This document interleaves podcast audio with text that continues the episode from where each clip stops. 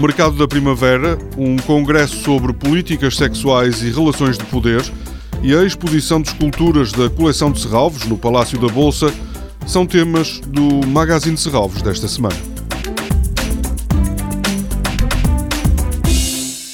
O Mercado da Primavera chega no domingo ao Parque de Serralvos. Com esta iniciativa, pretende-se demonstrar que é vantajoso procurar fontes seguras para os alimentos as várias formas de produção agrícola apresentam resultados diferentes para o ambiente e para a saúde humana.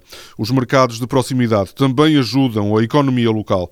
Entre as 10 da manhã e as 5 da tarde, domingo, no Parque da Primavera, em Serralvos, vão estar à venda produtos como frutas, plantas aromáticas, pão, queijo artesanal e compotas, entre muitos outros.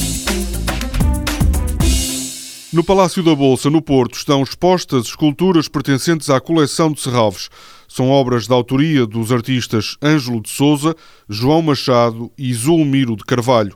Todos os trabalhos apresentados foram realizados no início dos anos 70 do século passado.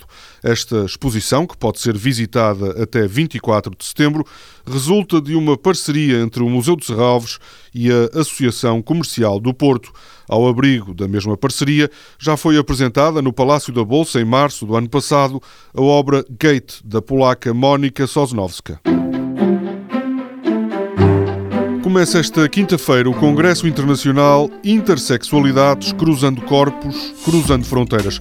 Nesta iniciativa da Fundação de Serralvos, da Faculdade de Letras da Universidade do Porto e da Câmara do Porto, pretende-se promover uma reflexão sobre corpos, políticas sexuais e relações de poder. A forma como a literatura, outras artes e a ciência questionam as identidades de género, étnicas, raciais e sexuais e as políticas de inclusão serão também temas do debate. O Congresso, como disse, começa hoje e termina no sábado. De manhã, o programa decorre na Faculdade de Letras da Universidade do Porto e à tarde no Auditório de Serralves. Toda a programação pode ser consultada em serralves.pt ou na página da Fundação no Facebook. Este programa pode também ser ouvido em podcast.